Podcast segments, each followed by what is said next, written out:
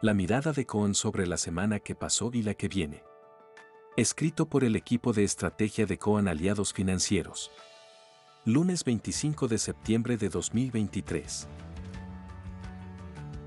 Aunque la Fed cumplió con las expectativas del mercado al mantener inalterada la tasa de referencia, el comunicado fue seguido de un ajuste al alza en las proyecciones de tasas para el año 2024. En este contexto de tasas de interés más elevadas y mantenidas por un periodo prolongado, el mercado experimentó otra semana negativa, profundizando la reversión de tendencia observada desde finales de julio.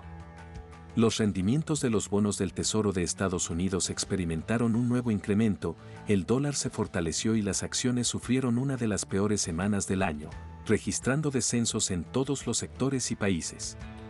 Por su parte, el precio del petróleo, que había sido motivo de preocupación debido a su fuerte repunte en los meses anteriores, mostró una semana relativamente tranquila. Las expectativas para esta semana se centran en el PBI del segundo cuarto de 2023 y, específicamente, en el informe de ingresos y gastos personales de Estados Unidos correspondiente a agosto. En este informe se espera que se destaque la evolución del consumo, el ahorro y los precios implícitos, medidos a través del índice de precios de consumo excluyendo alimentos y energía, que es el indicador de inflación más relevante para la Fed.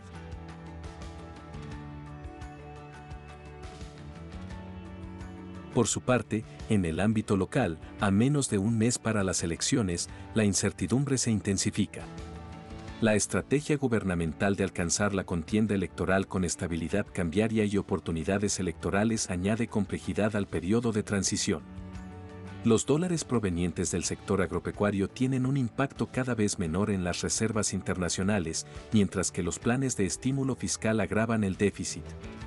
Un ejemplo notable de esto último es la reducción del impuesto a las ganancias para la cuarta categoría, medida que contó con el apoyo no solo del oficialismo, sino también del candidato libertario.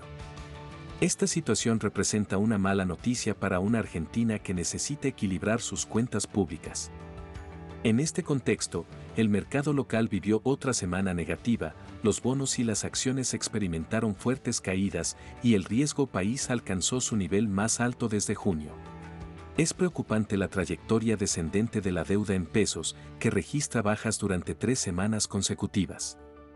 Los dólares financieros mostraron una tendencia al alza, mitigada en parte por intervenciones del Banco Central, que ha sacrificado reservas para actuar en el mercado de bonos. En cuanto al escenario político, persiste la incertidumbre. Aunque las encuestas coinciden en que Milley y Massa se disputarían la presidencia en un eventual balotaje, el bloque Juntos por el Cambio ha obtenido victorias contundentes en las tres últimas elecciones provinciales. Todas las miradas de la semana estarán puestas en la evolución del mercado cambiario y en la dinámica de la deuda en pesos, mientras que el domingo se llevará a cabo el primer debate presidencial. El presente informe es publicado por CONSA. Su objetivo es brindar información general y no constituye, de ningún modo, oferta, invitación o recomendación de inversión alguna, ni oferta pública.